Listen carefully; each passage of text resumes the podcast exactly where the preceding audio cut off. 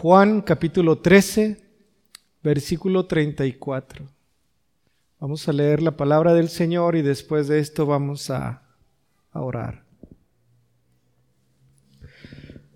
Un mandamiento nuevo os doy, que os améis unos a otros, como yo os he amado, que también os améis unos a otros. Vamos a orar. Oh Padre, alabado seas Señor, digno de toda adoración eres, porque tú creaste los cielos y la tierra y has enviado a tu Hijo Jesucristo para el perdón de nuestros pecados.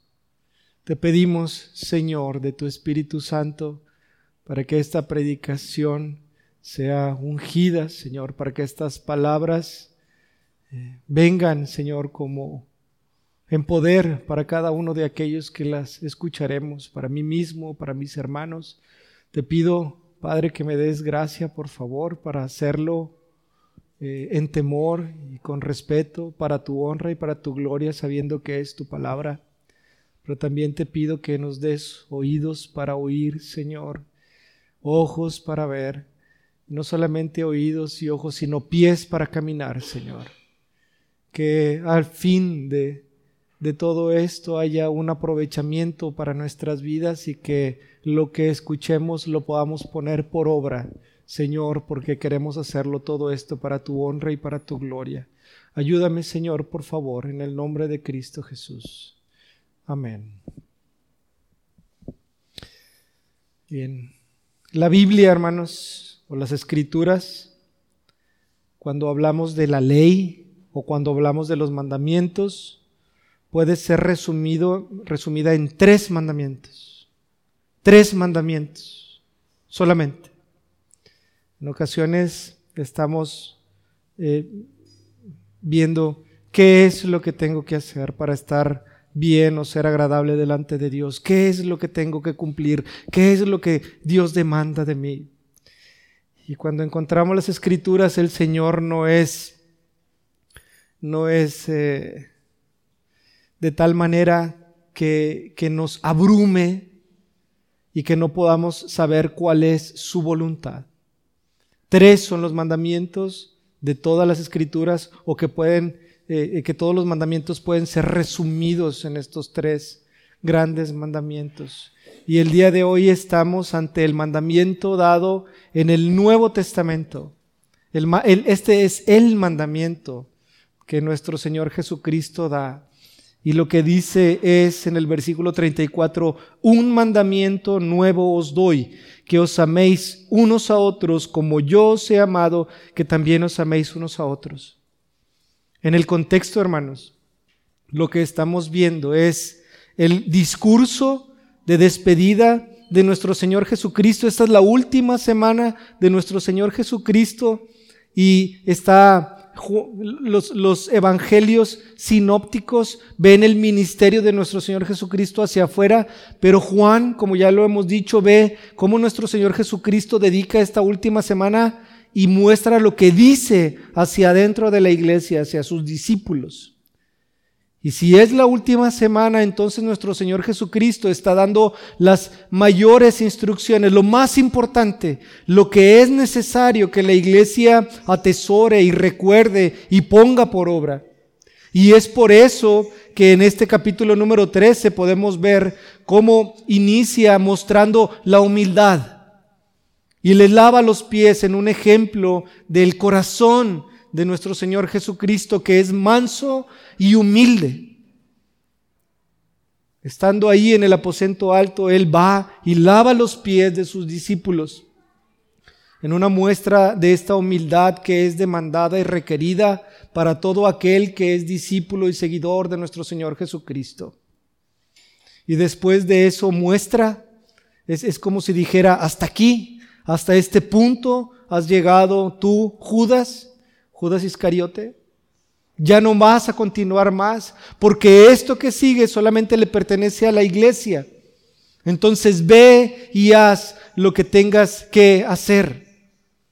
Si vas a traicionar, ve y hazlo. Si vas a hablar de mí, si me vas a entregar, ve y hazlo en este momento. porque eso es lo que te corresponde.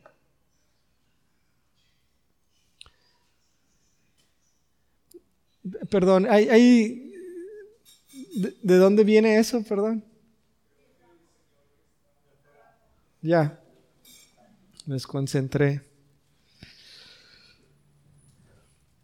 Eh, si eso vas a hacer, Judas Iscariote, hazlo ahora, este es el momento. Y entonces entramos al versículo número 31, porque ya es, ya es despedido Judas Iscariote y entonces dice que cuando hubo salido, dijo Jesús, ahora es glorificado el Hijo del Hombre y Dios es glorificado en él. Si Dios es glorificado en él, Dios también le glorificará en sí mismo y enseguida le glorificará. Después en el versículo número 36 dice, hijitos, aún estaré con vosotros un poco, esto es, ya me voy, voy a estar por un poco solamente con ustedes. Me buscaréis, pero como dije a los judíos, así os digo ahora a vosotros, a donde yo voy, vosotros no podéis ir. Y es como si el Señor hiciera una pequeña pausa Fíjense cómo dice, este es el tiempo de mi gloria, ha llegado el momento de mi gloria y también voy a recibir la gloria del Padre. Y, explicábamos en la ocasión anterior que lo que significa esto, eh, eh, esto es que el Señor estaba yendo a la cruz.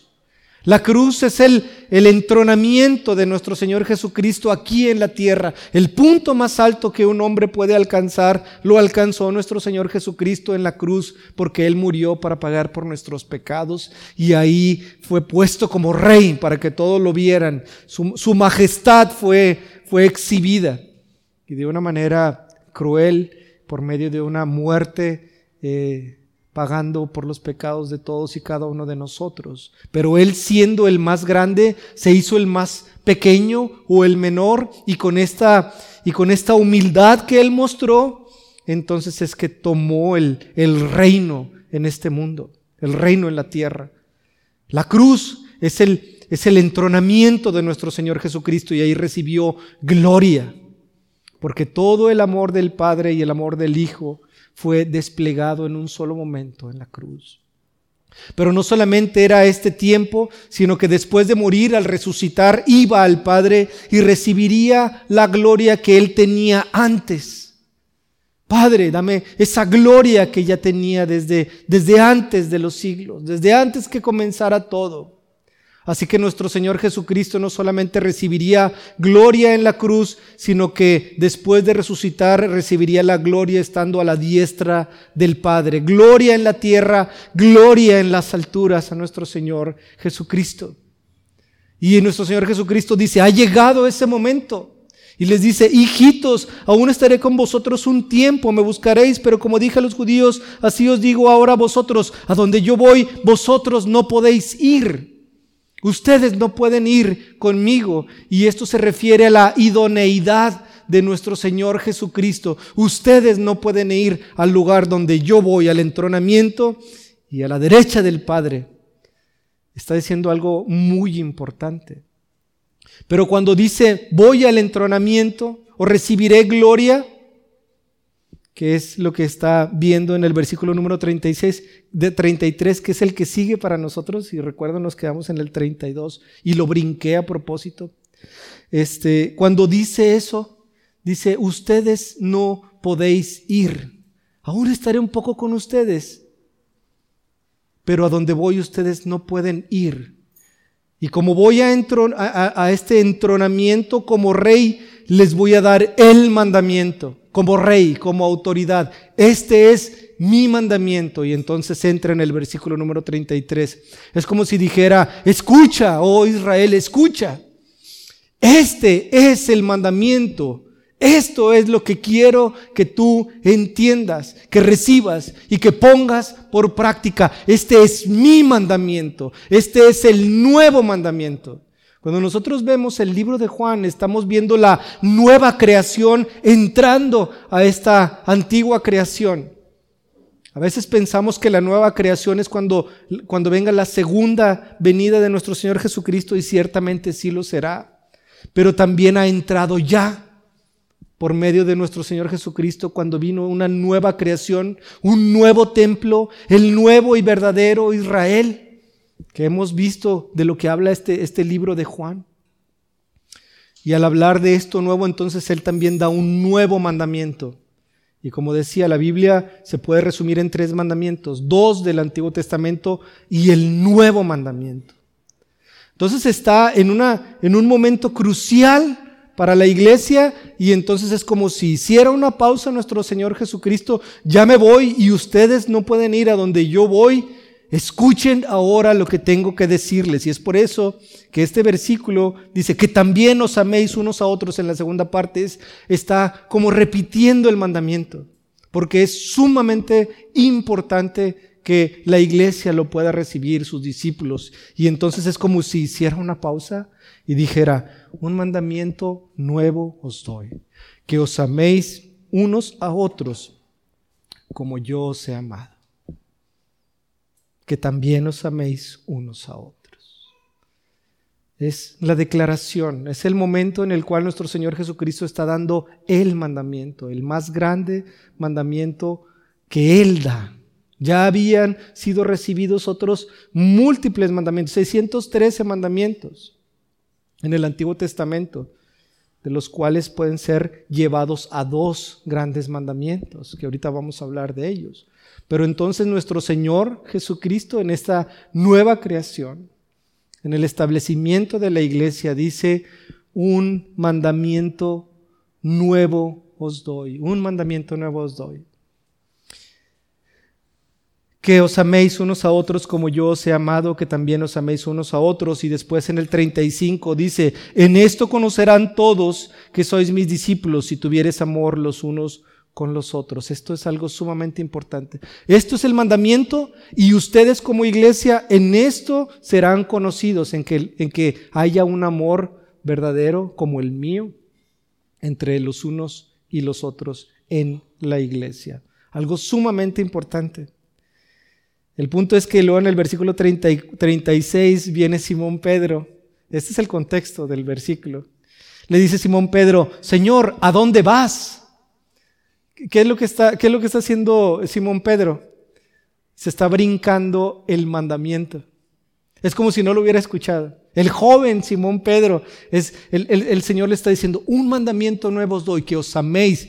Y es, de, es como si Pedro hubiera dicho, Señor, ¿a dónde vas? Como si, como si esa, esa pequeña parte no existiera, como si se la estuviera brincando. Dice, ¿a dónde vas? Jesús le respondió, a donde yo voy, no me puedes seguir ahora, más me seguirás después. Le dijo Pedro, Señor, ¿por qué no te puedo seguir ahora? Mi vida pondré por ti. Jesús le dijo, ¿tu vida pondrás por mí? De cierto, de cierto te digo, no cantará el gallo sin que me hayas negado tres veces. Y luego empieza en el capítulo número 14 a dar la explicación de eso, hacia dónde va. No se turbe vuestro corazón, creéis en Dios, creed también en mí. En la casa de mi Padre muchas moradas hay y empieza todo el desarrollo nuestro Señor con respecto al punto que aborda Pedro. Recordemos que está en el aposento alto y están hablando y es no es, no es en ocasiones, es siempre, es mejor escuchar que, que hablar, ¿no? Y más cuando nuestro Señor Jesucristo está, eh, está hablando, cuando está hablando la palabra de Dios. Y nuestro Señor Jesucristo está hablando y dice, un mandamiento nuevo os doy. Y luego sale Pedro y dice, ¿a dónde vas, Señor? Yo mi vida voy a dar por ti. Y el Señor, siendo eh, eh, amoroso con Pedro, luego sigue la línea que Pedro ha, seguido y después regresa otra vez al mandamiento del amarse los unos a los otros. Esto es sumamente apasionante y es, es, sumamente interesante porque este es uno de los versículos más importantes que nosotros podamos encontrar en el libro de Juan. Es uno de los versículos más importantes, de hecho, para la iglesia. Si nosotros quisiéramos como cristianos decir, bueno, ¿qué es lo que, qué, es lo que tengo que hacer? ¿Cuál es el mandamiento? Porque nosotros somos, eh, al ser humanos, estamos como, bueno, a mí dime qué hacer. ¿Qué, dime qué es lo que tengo que hacer para hacerlo. Cuando nos dicen, cree en Jesucristo, es así como que nos quedamos en las mismas, ¿no? Es, ah, ok, pues, pues, ¿cómo? Pero, pero, ¿qué? Bueno, ok, creo, pero ¿qué hago? Siempre estamos en, esa situación. Bueno, este es el mandamiento.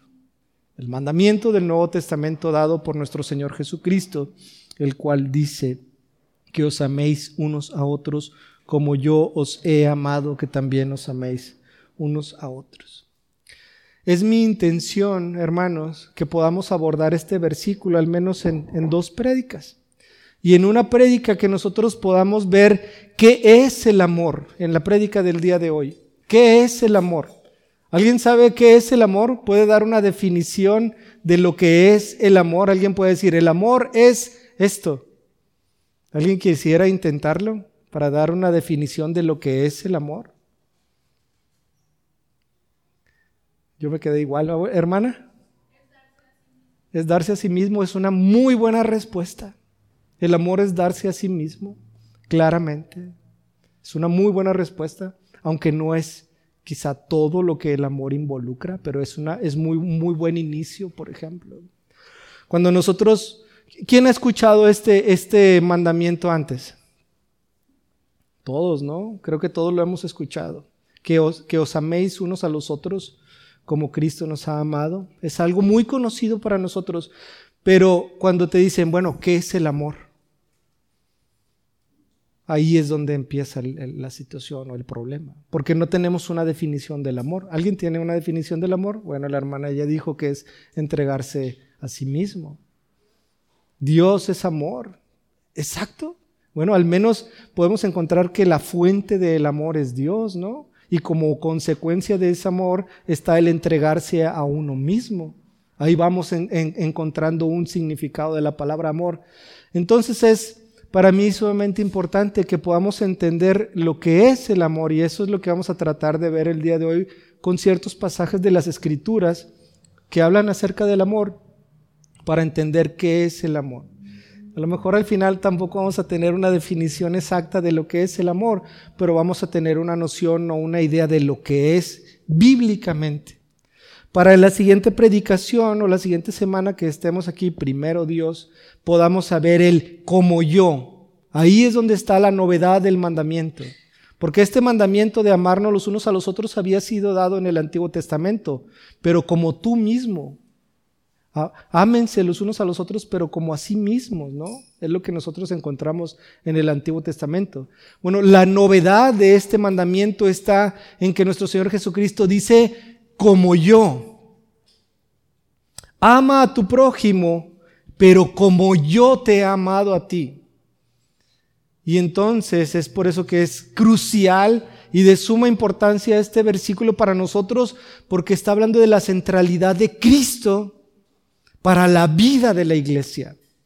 ¿Hay un mandamiento para nosotros como iglesia? Sí, este es. ¿Qué es lo que tengo que hacer? Ama a tu prójimo. Pero ¿cómo es que he de amar a mi prójimo? Como Cristo me amó a mí. Ese es el nuevo mandamiento. Ahí está la novedad.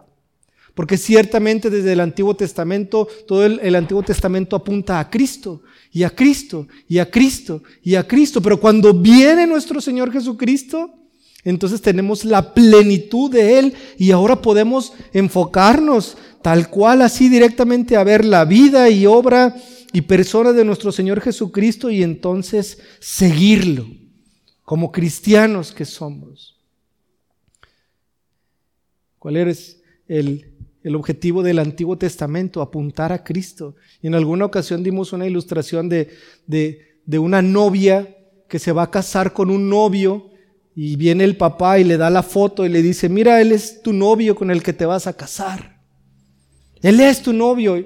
Y entonces la novia agarra la foto del novio y quizás hasta le da un beso o algo y dice, oh, con él me voy a casar. Él va a venir, va a venir por ti, Él es tu novio, Él va a venir, Él estará contigo. Y entonces eso es una similitud a lo que el Antiguo Testamento viene. Ahí viene el Mesías, ahí viene el Cristo, ahí viene el Hijo de Dios, pero cuando llega, llegó el novio. Y es como cuando está la hija esperando al novio y de repente viene y se presenta y es como, no es como que vas a desechar la foto, pero la pones a un lado, porque ya no estás viendo a la foto, sino que ahora estás viendo al novio. Nuestro Señor Jesucristo viene y ejemplifica perfectamente lo que es el amor con su persona y con su, con su obra, y es lo que ahora demanda de nosotros. Ámense los unos a los otros, ama a tu prójimo como yo te he amado. Esto es, pon tus ojos en Cristo. Cuando hablamos mucho de, bueno, ¿qué, es lo que el, el cristiano tiene que hacer? Pon tus ojos en Cristo, dirige tu mirada a Cristo. ¿De dónde viene? De este versículo, de este versículo. Porque el Señor Jesucristo está diciendo esto. Un mandamiento nuevo os doy, que os améis los unos a los otros como yo os he amado. El día de hoy veremos qué es lo que es el amor y en la siguiente predicación, si Dios lo permite, veremos cómo es el amor de Cristo. ¿Qué dice el libro de Juan con respecto al amor de Cristo? Hemos escuchado la palabra amor a lo largo del libro de, de Juan en muchas ocasiones. ¿Lo hemos escuchado, sí o no? No. Pero eso significa que no ha mostrado su amor Cristo en todo el libro de Juan. es increíble. Pero entonces por eso es que nosotros tenemos que entender qué es el amor. Para que después cuando vayamos al libro de Juan digamos, oh, wow, en el versículo 1 hay amor de Cristo. O en el versículo 5 otra vez, y en el 8 y en el 10, y luego en el 20 y en el capítulo 2 y en el 3 y en el 4, y todo está plagado del amor de Cristo. Increíble. Así que, ¿qué es el amor? Bueno, lo primero que nosotros podemos decir del amor es que es un mandamiento. Un mandamiento nuevo os doy, que os améis. El amor es un mandamiento, eso es lo primero que podemos decir. Pero un mandamiento dado por Dios siempre está basado en su carácter, en su persona. Y entonces es donde entra la respuesta que dio la hermana Rocío. Dios es amor. Por cuanto Dios es amor, Él da un mandamiento y él, demanda amor, porque Él lo que da es igualmente amor. Los mandamientos de Dios son santos, son justos, son buenos siempre. Es lo que dice la Escritura. El mandamiento es santo, es justo y es bueno siempre. Y el Señor lo da, ama a tu prójimo como yo, porque Él es amor. De su naturaleza, de su persona es que procede este mandamiento, al igual que todos los demás. Cuando Él dice, no mientas, ¿hacia qué está apuntando? Hacia que Él es verdadero. No mientas. ¿Por qué? Porque yo soy verdad, porque yo soy verdadero y eso demando de ti que tú también hables con verdad. Cuando Él dice, no adulterarás, ¿a qué está apuntando el Señor? Hacia su persona, hacia su fidelidad. Yo soy fiel y yo soy fiel y verdadero, como dice la palabra, ¿no? En el libro de Apocalipsis. Entonces yo soy fiel y todo tipo de, de infidelidad o adulterio no es permitido. ¿Por qué? Porque entonces no podríamos tener comunión. ¿Por qué? Porque Dios es santo. Todo el mandamiento es santo, es justo y bueno. Y cuando el Señor entabla una relación, una, relación con alguien, entonces la, la, hace o la establece en los términos que Él busca que, que se desarrolle esa relación. Esto es de una manera santa, justa y buena. Cuando entonces elige al pueblo de Israel, le da estos mandamientos que hablan acerca de la persona o del carácter de sí mismo, de Dios. Y entonces le dice, no mientas, no codicies, no adulteres, no mates, ¿Por qué? Porque yo soy eh, vida, porque yo soy humilde, porque yo soy verdadero, porque yo soy fiel. Y mi comunión que busco tener contigo es una comunión que, se, que, que vive en santidad. Por eso es que te doy el mandamiento. Así que cuando Dios dice, ama a tu prójimo o ámame a mí, este mandamiento procede del carácter de Dios. Dios es amor, como lo dice el, libro de Primera de Juan. Dios es amor y Él demanda amor. Dios es verdad y Él demanda verdad. Dios es fiel y Él demanda fidelidad igualmente para tener una relación santa entre Dios y el hombre. Sus mandamientos no son gravosos, Dios no nos está pidiendo mandamientos que no se puedan cumplir, sino que por cuanto yo soy amor, ama tú también. Nuevamente, por cuanto yo soy verdad, sé tú también verdadero. Por cuanto yo soy fiel, tú también sé fiel. ¿Dónde está lo malo en eso? Absolutamente en nada. Los mandamientos son buenos de parte de Dios. Pero este mandamiento no, no, solamente es uno de los mandamientos, sino que el, el mandamiento de amor es el más importante y esto lo podemos ver por la contestación que nuestro Señor Jesucristo da en el libro de Mateo, cuando se acercan a Él a preguntar por cuál es el más grande mandamiento. El libro de Mateo en el capítulo número 22, Mateo 22, los versículos 36 al 40, Mateo 22, 36 al 40. Fíjense cómo el mandamiento del amor no es uno entre otros mandamientos, es el más importante, el amor.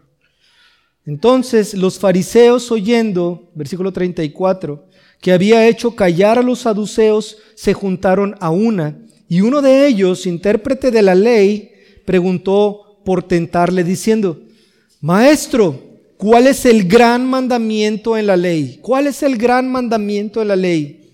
Jesús le dijo, amarás al Señor tu Dios con todo tu corazón y con toda tu alma y con toda tu mente. Este es el primero y grande mandamiento. Y el segundo es semejante. Amarás a tu prójimo como a ti mismo.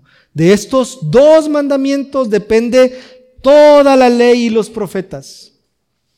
Toda la ley y los profetas significa todo el Antiguo Testamento. De estos dos mandamientos dependen todos los mandamientos del Antiguo Testamento, es lo que está diciendo nuestro Señor Jesucristo. Entonces vienen para tentarle, ¿cuál es el más grande de los mandamientos? Y él dice, amarás al Señor tu Dios con todo tu corazón, con, todas tus, con toda tu alma, con todas tus fuerzas. Esto es, con todo tu ser. Ese es el mandamiento más grande y claramente y nuevamente, porque Dios es amor y Él nos ama a aquellos a quienes elige para tener una, una relación con aquellos que, que, tiene una eh, comunión, pero Él demanda lo mismo. Él demanda lo mismo de aquellos con quien establece una relación. Nuestro Señor Jesucristo entonces contesta, amarás al Señor tu Dios con todo tu corazón y con toda tu alma y con toda tu mente. Este es el primero y grande mandamiento. Y el segundo es semejante, amarás a tu prójimo como a ti mismo. De estos dos mandamientos depende toda la ley y los profetas. Para encontrar definiciones de las palabras bíblicamente, no nos vamos a un diccionario. Eso sería como a lo mejor muy fácil, pero no necesariamente es preciso. Para nosotros encontrar la definición de una palabra tenemos que buscarla en los versículos que se encuentran en la Biblia, y estoy hablando de la definición bíblica, y ver cómo es que se asocia con las demás palabras para encontrar su significado. Porque a lo largo del tiempo el significado de las palabras puede ir variando con respecto al tiempo. Pero si está escrito, la palabra de Dios fue escrita hace dos mil años aproximadamente, digo el Nuevo Testamento, y no, no hay variación en lo que está escrito ahí. Cuando nosotros vemos el gran mandamiento y vemos que es amarás al Señor tu Dios con todo tu corazón, podemos entender que el amor es un sentimiento, es, es un afecto, es algo que está en nuestro corazón. ¿De qué es lo que, que, que hay en nuestro corazón? Eh, nuestros anhelos, nuestros deseos, nuestros sentimientos, eh, eh, todo aquello, nuestros afectos. Entonces, a veces decimos, no, el amor no es, no es eh, sentimiento, pero en realidad es, es decir, una parte incompleta de lo que es amor. O sea, en, el amor hay un involucramiento del corazón en el cual está pues los sentimientos, ¿no? Es por eso que cuando alguien está enamorado de alguien, este, siente que lo ama, ¿no? Ah, yo estoy enamorado, siento que lo amo. O cuando tienes un hijo, entonces lo ves y es, es, es de tu familia y entonces tú sientes verdaderamente en tu corazón que lo amas. Entonces, en primera instancia, nosotros podemos decir que el amor es un, es un sentimiento de, afecto por alguien, un sentimiento de afecto por alguien, porque está involucrado nuestro corazón.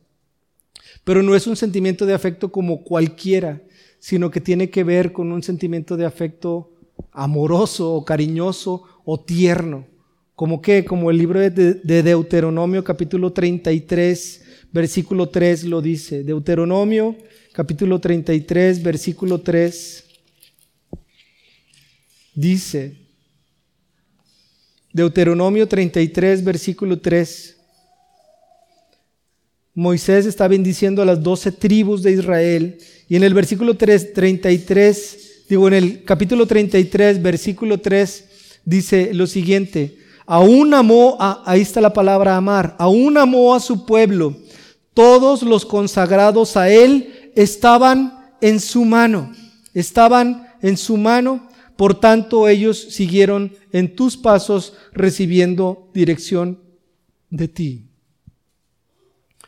Es, dice que Dios amó a su pueblo Israel y que todos sus consagrados, esto es, todo su pueblo, estaba en sus manos.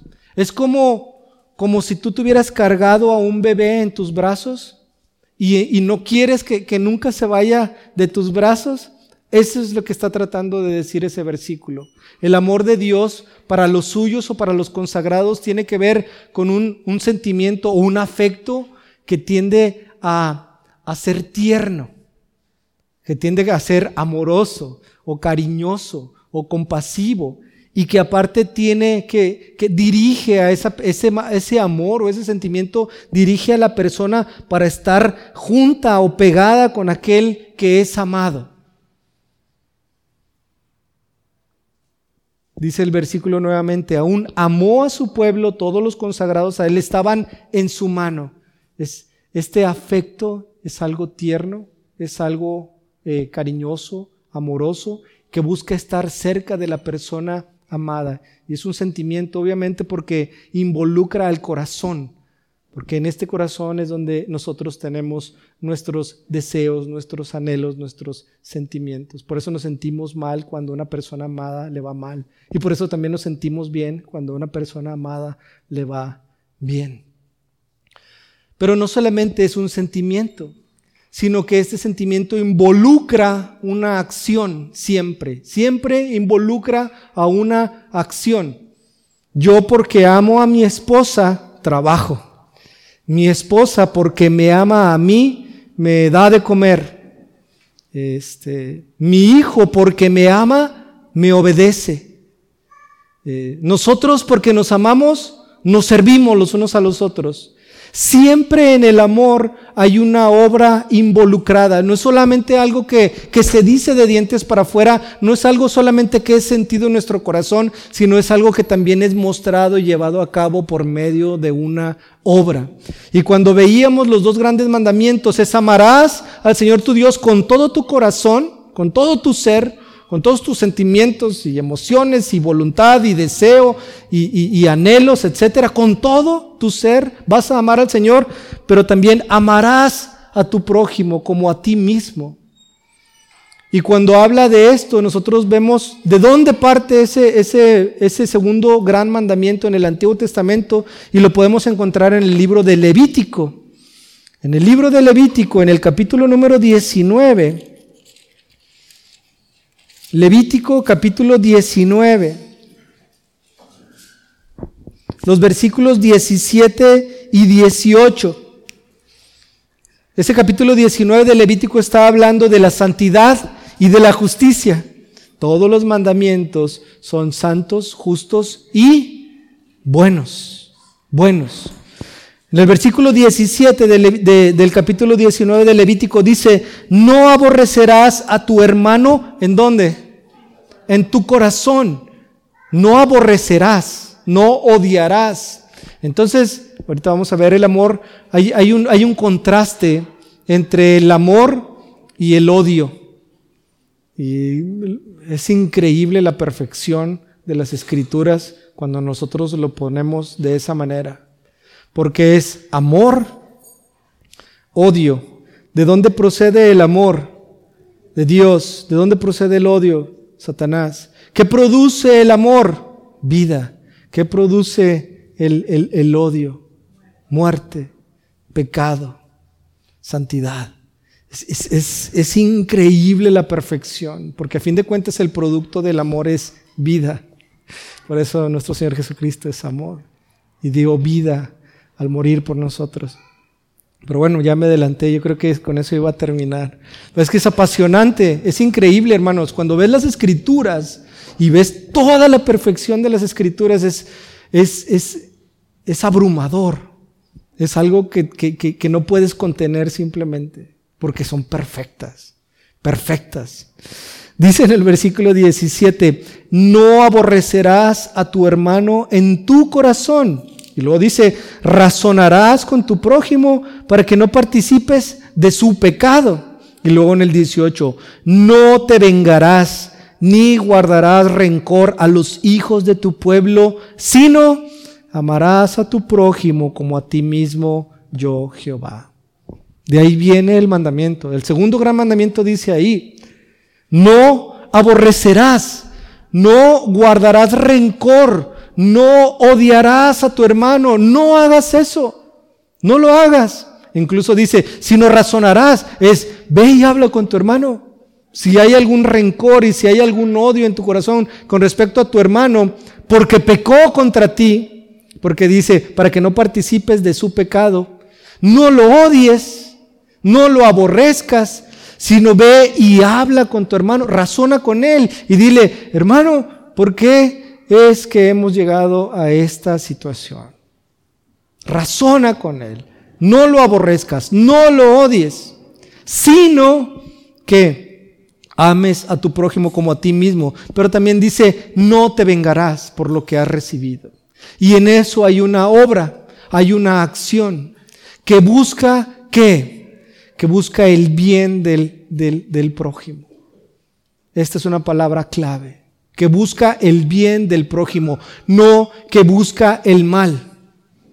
Toda acción que es hecha en amor para nuestro prójimo busca el bien de ese prójimo. Siempre, siempre. No busca el mal, sino busca el bien. De aquí es de donde vamos, estamos sacando esa definición.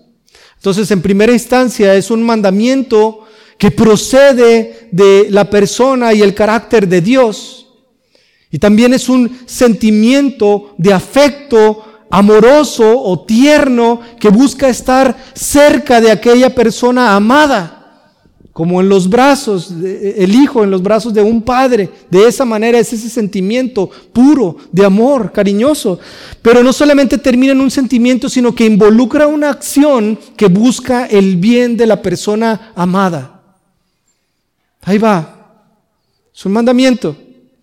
Es un sentimiento, un afecto. Pero que es que se, que se muestra por medio de una acción, de un acto, de una obra, pero no solamente de una obra cualquiera, sino una obra que busca el bien del prójimo. El bien del prójimo. Esto es algo sumamente importante, hermanos, sumamente importante. Cuando hablamos del amor, el amor es, ok, es un mandamiento porque Dios es amor. Yo también fui creado a su imagen y semejanza. Yo también debo amar porque así me creó Dios. Pero debe haber un afecto este, de amor o de ternura hacia aquella persona amada, para entre los hermanos, este, pero que involucra un acto, una acción. Nosotros obramos y actuamos para mostrar ese amor o ese afecto que hay en nuestro corazón por aquel hermano. Y esta obra siempre busca el bien del hermano. Yo no voy a ver a mi hermano caminar y le voy a poner el pie para que tropiece y caiga, porque entonces no estaría mostrando mi amor, porque estaría buscando un mal de este hermano. Es un ejemplo muy burdo y muy sencillo, pero solamente para ejemplificar que el amor siempre busca el bien del prójimo. Y ahí es donde estamos viendo cómo es, por qué es tan grande estos dos mandamientos.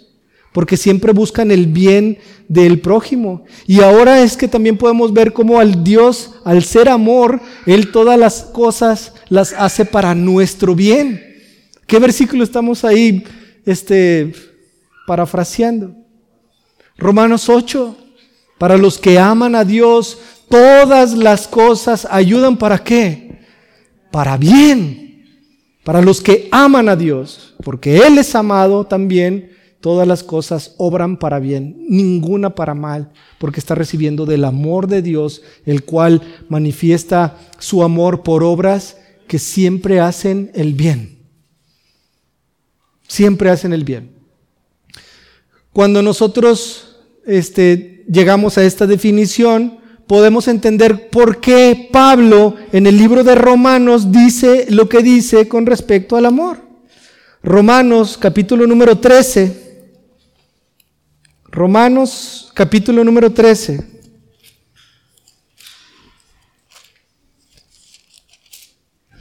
Una vez alguien me dijo, no debas nada a nadie, sino que, ¿qué es lo que le debes? ¿Qué es lo que tú debes hacia otra persona? Me quedé en cero. No le debas nada a nadie y se, refería al dinero. Pero ¿qué es lo que le debes a, a tu prójimo? El libro de Romanos en el capítulo número 13 lo dice. Dice en el versículo número 8 lo siguiente, no debáis nada a nadie, sino el amaros unos a otros. Está hablando Pablo en el libro de Romanos, capítulo 13, versículo 8. No debáis a nadie nada, sino el amar, es un deber, sino el amaros unos a otros, porque el que ama al prójimo ha cumplido la ley. El que ama al prójimo ha cumplido la ley. ¿Por qué? Versículo número 9. Porque no adulterarás, no matarás, no hurtarás, no dirás falso testimonio, no codiciarás y cualquier otro mandamiento, fíjense, cualquier otro mandamiento en esta sentencia se resume. Amarás a tu prójimo como a ti mismo. Creíble.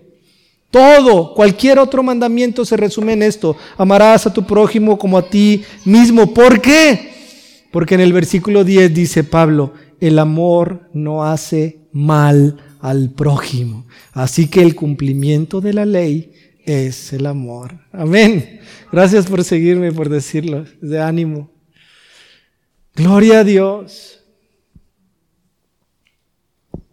El amor no hace mal. Si lo pusiéramos de otra manera es, el amor hace bien al prójimo. El amor hace bien al prójimo. El amor no hace mal al prójimo. El amor hace bien al prójimo. Y el amor es el cumplimiento de la ley. ¿Quieres cumplir con la ley? Ama. Porque ese es el cumplimiento de la ley. ¿Quieres cumplir con la ley? Entonces ama. Por eso es que Pablo lo dice así, de esta manera. Dios nos ha mostrado su amor y lo podemos encontrar también en el libro de Juan. En el capítulo número 3, versículo 16, lo sabemos, dice, porque de tal manera amó Dios al mundo que qué? Que ha dado a su Hijo unigénito para que todo aquel que en Él cree no se pierda, mas tenga vida eterna. Dice, de tal manera amó Dios al mundo y por lo tanto debe de haber una obra. E, este amor fluye de, del, corazón de Dios, aunque sabemos que Dios es espíritu, no es como que tenga un corazón, pero, pero si lo pudiéramos poner de una forma como, perdón, antropomórfica o algo así. Del corazón de Dios fluye amor, un sentimiento de, afecto hacia, hacia el mundo, aquellos que creen, claramente dice el versículo, pero por cuanto este amor viene de Él, entonces hay una acción que muestra su amor y que busca el bien de la persona amada. ¿Y cuál es ese, esa obra que está haciendo Dios para mostrar el bien a la persona amada? El dar a su Hijo, el entregar a su Hijo, el entregarse a sí mismo. El amor de Cristo está en, esa entrega que Él hizo de sí mismo para el perdón de nuestros pecados. Es entonces que nosotros podemos entender que no solamente es un, sentimiento de afecto. Este, en el mundo, alguien dice, yo estoy enamorado de ella, y entonces caen en fornicación, y luego la muchacha se embaraza, y luego van y hacen un aborto. ¿Dónde estuvo el, el amor en eso? Eso fue un engaño. Verdaderamente no hay un amor real. Hay un, hay un falso amor. Porque sí, él sintió en su corazón que amaba a esta muchacha, pero al final todo terminó en algo malo. El verdadero amor no es así. El verdadero amor es para bien. Entonces, si alguien ama a una muchacha, lo que debe de hacer es cuidarla y protegerla y no faltarle al respeto y no caer en fornicación, etc. Porque ese es el verdadero amor, el que busca el bien. ¿Hasta cuándo? Pues hasta que se case. Solamente por, poner un ejemplo.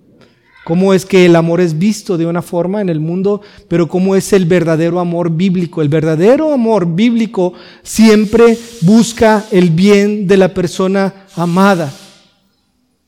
Romanos capítulo 5, versículo 8 es otro ejemplo. Mas Dios muestra su amor para con nosotros en que siendo aún pecadores, Cristo murió por nosotros. Ahí está. ¿Cuál es el bien que muestra Dios? Ah, bueno, en que Cristo murió por nosotros. El amor de Dios siempre busca el bien de la persona amada. Este amor no solamente es algo que Dios demanda de nosotros como un mandamiento, sino que también Él produce este amor en nosotros.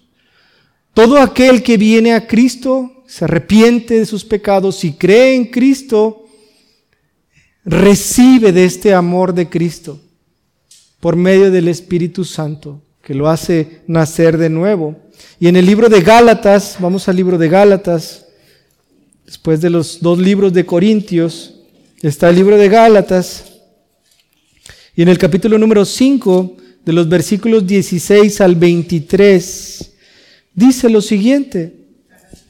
Gálatas 5, después de 2 de Corintios, versículo 16 al 23, dice lo siguiente. Digo pues, andad en el Espíritu y no satisfagáis los deseos de la carne, porque el deseo de la carne es contra el Espíritu y el del Espíritu es contra la carne, y estos se oponen entre sí, para que no hagáis lo que quisieres. Nuevamente ahí están los deseos, los anhelos, la voluntad, eh, nuestros incluso sentimientos, nuestros afectos.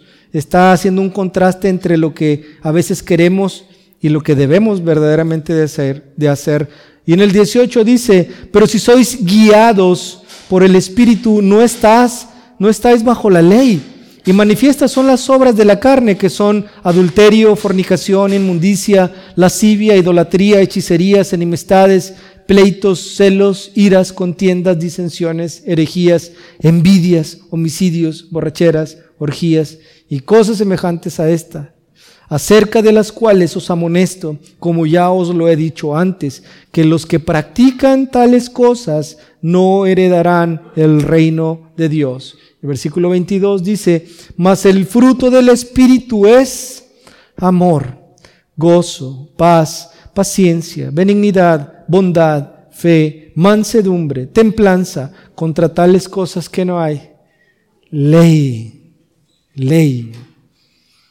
En otras palabras, al hacer esto estarás cumpliendo con la ley. O al mostrar este fruto. Entonces el amor es un mandamiento que procede del carácter de Dios porque Dios es amor. Es un sentimiento de afecto que busca estar cerca o unido a la persona amada, pero que no termina en esto, sino que lleva a una obra que busca el bien de la persona amada. No solamente es una demanda que Dios hace, Dios no nos dejó el mandamiento sin la capacidad de poder cumplirlo. Y ahí es donde entra la gracia.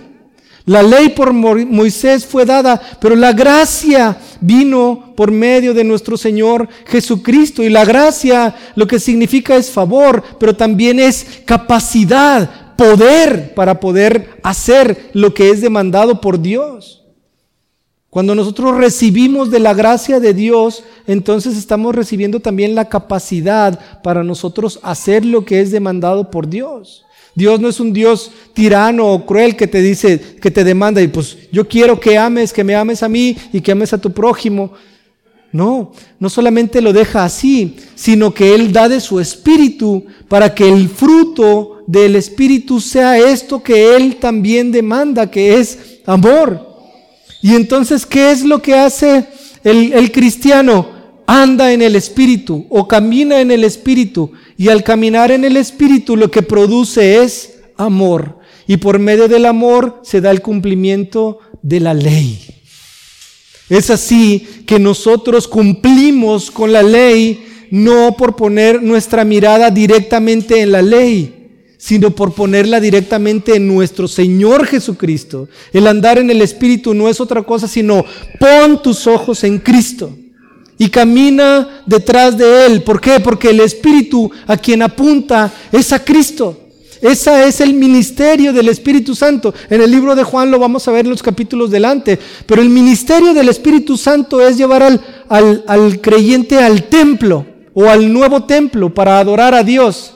Si antes el templo estaba en Jerusalén, ahora el templo es Cristo, porque ahí habita Dios perfectamente o a plenitud el ministerio del Espíritu Santo es dirigirnos a la persona y obra de nuestro Señor Jesucristo. Aquel que anda en el Espíritu es porque está siendo dirigido a la persona y obra de nuestro Señor Jesucristo. Y en esto entendemos que hay una perfección increíble entre el mandamiento que nuestro Señor Jesucristo da y la obra que el Espíritu eh, eh, Santo hace y el fruto de todo esto en el creyente, el cual es amor, por medio del cual es cumplida la ley. Increíble, hermanos, y apasionante.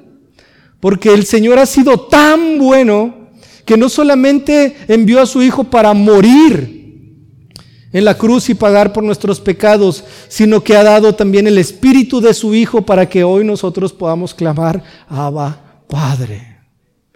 Que podamos vivir una vida de santidad, que podamos vivir una vida para su honra y para su gloria. Porque lo que produce el caminar siguiendo a nuestro Señor Jesucristo es amor por medio del cual toda la ley es cumplida. Entonces regresamos también a nuestro texto, el cual dice, un nuevo mandamiento os doy, que, que améis, que os améis los unos a los otros como yo os he amado, como yo. Y entonces, ¿hacia dónde dirige nuestro Señor Jesucristo la mirada? Hacia Él para que andando en, espíritu y poniendo nuestros ojos en Él, cumplamos con el, con el mandamiento del amor, que es un fruto. ¿Sabes? Puede estar como muy revuelto, pero este, es como un ciclo no vicioso, sino al contrario, de bendición, en el cual el cristiano camina siguiendo a nuestro Señor Jesucristo y por eso es que es producido el fruto del Espíritu que es amor en el corazón del cristiano y por eso es cumplida la ley. Si es, si es entendido para la gloria y honra de Dios. Ahora, aquel que anda en el Espíritu, eh, por andar en el Espíritu, por caminar siguiendo a nuestro Señor Jesucristo, hay madurez en el cristiano. Y entonces es que nosotros podemos ver que este amor es la evidencia de aquel que es maduro en la fe. Es la evidencia de aquel que es maduro en la fe. Si tú caminas, empezaste aquí, el Señor te salvó aquí, y empiezas a caminar siguiendo a nuestro Señor Jesucristo, quizá al principio amabas, pero ya cuando vas aquí ya amas más. Y cuando vas aquí ya amas más, porque hay fruto y más y más y más. Y cuando llegas a este punto ya creciste tanto en amor porque iniciaste en aquel lado y has llegado aquí. La madurez del cristiano es vista o es visible cuando este hermano o hermana ama. pero ama con un amor santo, con un amor que es justo, un amor que es bueno según los mandamientos, no el amor que nosotros pensamos que es, no el amor que el mundo dice que es, sino el amor que Dios dice que es. Y en Primera de Corintios, ahí un poquito antes de, de Gálatas, en el capítulo número 13, encontramos la definición del amor, o bueno, lo que el amor es, o, cómo es que se muestra el amor. Primera de Corintios, capítulo número 13. Primera de Corintios, hermanos, de lo que habla es de una iglesia que es tan inmadura, tan inmadura, que, que no ha podido recibir verdaderamente la, la, carne o, o la sustancia de la doctrina de Pablo sino que se ha quedado en, el, en, lo más básico, porque han puesto su mirada en otras cosas que en lo que verdaderamente es importante o, más importante. ¿Por qué? Porque en, en, Primera de Corintios vemos muchos señalamientos acerca de, de, los, de cómo la iglesia, unos están poniendo sus ojos en Apolos y otros en Cefas y otros en no sé quién y hermanos que están teniendo problemas con respecto a la cena del Señor y hermanos que están contendiendo entre a ver quién tiene más dones espirituales. No, yo hablo en lenguas, no, yo hablo en cuatro lenguas. No, este, es que yo también sano. Ah, no, pues yo sano más y este, yo hago milagros, no, yo hago más milagros.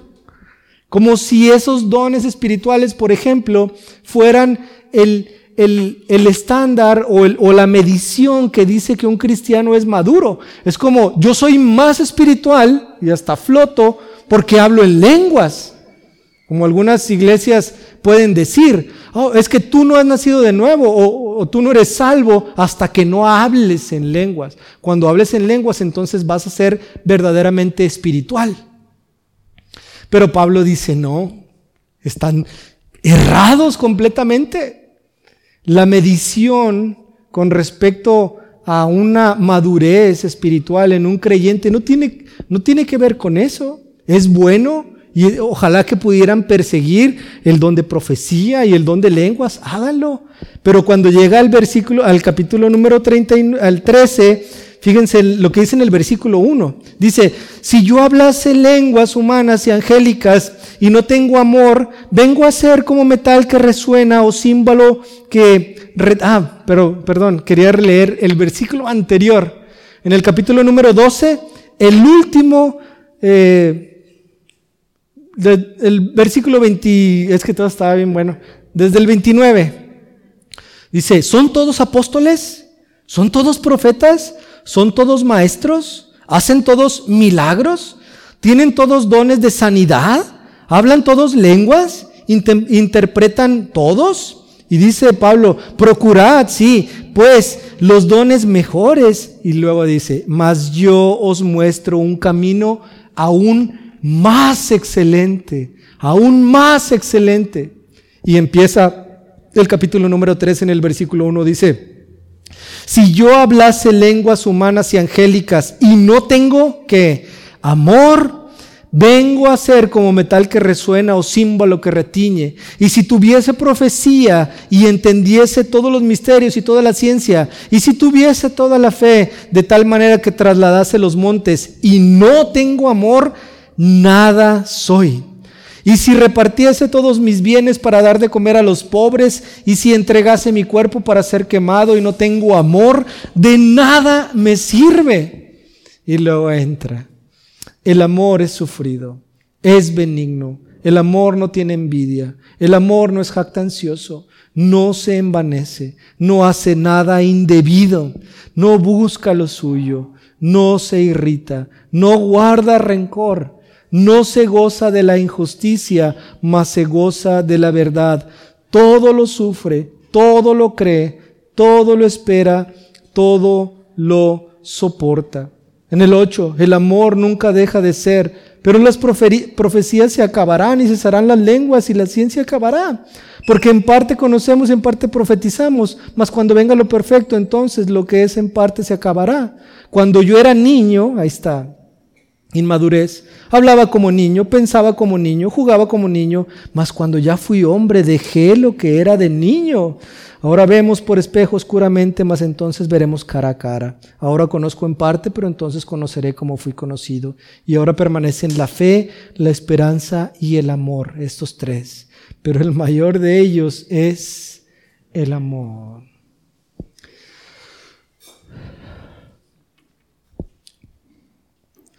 Un último pasaje es Colosenses capítulo 3, versículos 12 al 14, y ya vamos cerrando. Colosenses, hermanos, capítulo 3, versículos 12 al 14. Fíjense, Colosenses habla de la verdad y la mentira, como estábamos viendo con nuestro hermano Mario Cantú, de las falsas filosofías y de lo que es la verdad, eh, eh, la, verdadera sabiduría que, que viene de lo alto. Esta sabiduría que tiene que ver con el conocimiento, pero con la vida práctica también. Colosenses habla de eso.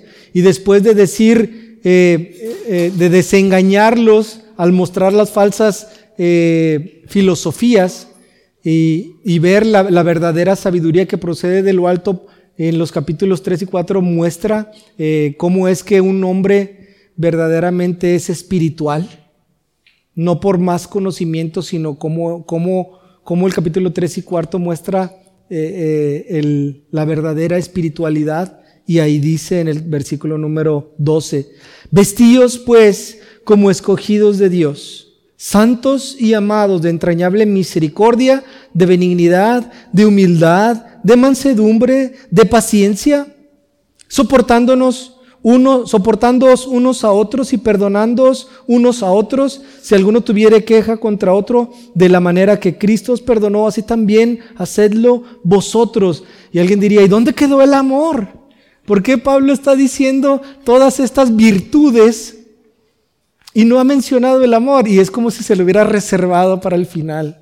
Este es glorioso y en este versículo 14 dice, "Y sobre todas estas cosas vestidos de amor, que es el vínculo perfecto, el vínculo perfecto de todas ellas."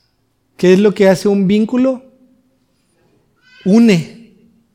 Entonces, ok, sé misericordioso, sé perdonador, sé compasivo, sé humilde, ahí también está.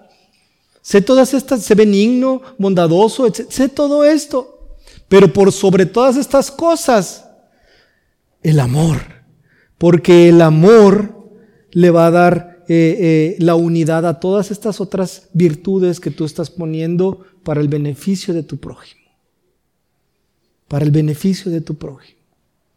Entonces, estas virtudes que nosotros podemos ver aquí están unidas o tienen, es como si fuera un triángulo y están, eh, eh, llegan a una cúspide que procede de el amor, de el amor. Si lo que tú haces por tu hermano eh, tiene una fuente basada en el amor, entonces lo que estás haciendo es amar como Cristo te amó a ti también. Estos pasajes de 1 Corintios 13 es algo que quizá podamos abordar en una tercera prédica, cuando nosotros veamos que el amor, en el siguiente versículo, donde habla de que el amor será el distintivo de la iglesia, en esto conocerán que son mis discípulos, en que se aman los unos a los otros, quizá lo podamos ver, para poder entender cómo es que la iglesia debe de poner por obra el amor, el amor bíblico, hermanos, el amor que es, que es según la palabra, el cual es santo, el cual es justo y el cual es bueno. No el amor que nosotros creemos que es, sino el que la palabra dice que es. Porque ciertamente el amor no hace nada indebido, pero tampoco se complace o, o está a favor de lo que es injusto. Es un amor que es santo. Y es por eso que dentro de ese amor existe, por ejemplo, la disciplina y el señalamiento del pecado. Cuando alguien es disciplinado, cuando hay un señalamiento de pecado, no significa que esto no sea amoroso, sino que por amor es que se le está señalando para qué, para que tal hermano o tal hermana no se desvíe. Pero tenemos un concepto errado y equivocado del amor y creemos que el amor es hablarle de una manera bonita al que es amado. Es que si no me habla de una manera bonita, no está siendo amoroso. No es cierto. El amor está ligado con la verdad. Amor y verdad. Amor y verdad, según lo que la palabra o las escrituras dicen. Y a veces nosotros tenemos un concepto muy, pero muy errado de lo que es el verdadero amor. Nuestro Señor Jesucristo es amor. Y entonces cuando nuestro Señor Jesucristo reprendió a aquellos que estaban en situaciones pecaminosas, ¿estaba dejando de ser amoroso? No, Dios no puede dejar de ser amor porque es lo que Él es. Jesucristo es Dios, Jesucristo es amor y siempre manifestó amor aún y cuando estaba reprendiendo a aquellos que estaban cayendo en situaciones pecaminosas. Nunca dejó de amar nuestro Señor Jesucristo. No es como si Jesucristo solamente amó cuando sanó y cuando dio vista y cuando resucitó. Ahí sí estamos viendo el amor de Cristo. Ese es un terrible engaño. Dios amó siempre, incluso cuando señaló a los fariseos y cuando señaló a los escribas y a los publicanos, etcétera. Siempre. Porque Él no puede dejar de ser amor. Él es amor. Y en cada una de sus acciones manifestó este amor. ¿Por qué? Porque estaba buscando el bien de su prójimo. Aunque eso signifique que tenga que señalar los pecados y poner en disciplina etcétera, etcétera, etcétera. Permitir que, que Pedro caía fue por amor, como lo veremos en un futuro, primero Dios. Hermanos, que nosotros podamos entender que el amor fluye de la persona y obra y carácter de Dios que es un sentimiento de afecto que busca tener unidad con aquella persona que es amada, pero que es manifestado este amor por medio de una obra que busca el bien de su prójimo. Este amor es el fruto del Espíritu cuando nosotros ponemos nuestra mirada en Cristo. Pero no solamente esto, sino que es una evidencia de la madurez en aquel que es creyente. Hermanos, hagamos todo en amor porque el amor es el vínculo perfecto de todas las demás virtudes. Vamos a orar. Padre, te damos gracias, Señor, por tu palabra. Te pedimos que la bendigas, que la podamos recordar y atesorar y ponerla por obra en esta semana. Y Señor, que nos ayudes a venir el próximo domingo para continuar estudiando tu palabra y poner ahora nuestra mirada en Cristo y cómo Él manifiesta el verdadero amor, el amor que procede de lo alto, el amor que, que procede de ti, Señor. Gracias por ser tan bueno. En el nombre de Cristo, tu Hijo, oramos. Amén. Gracias, hermanos.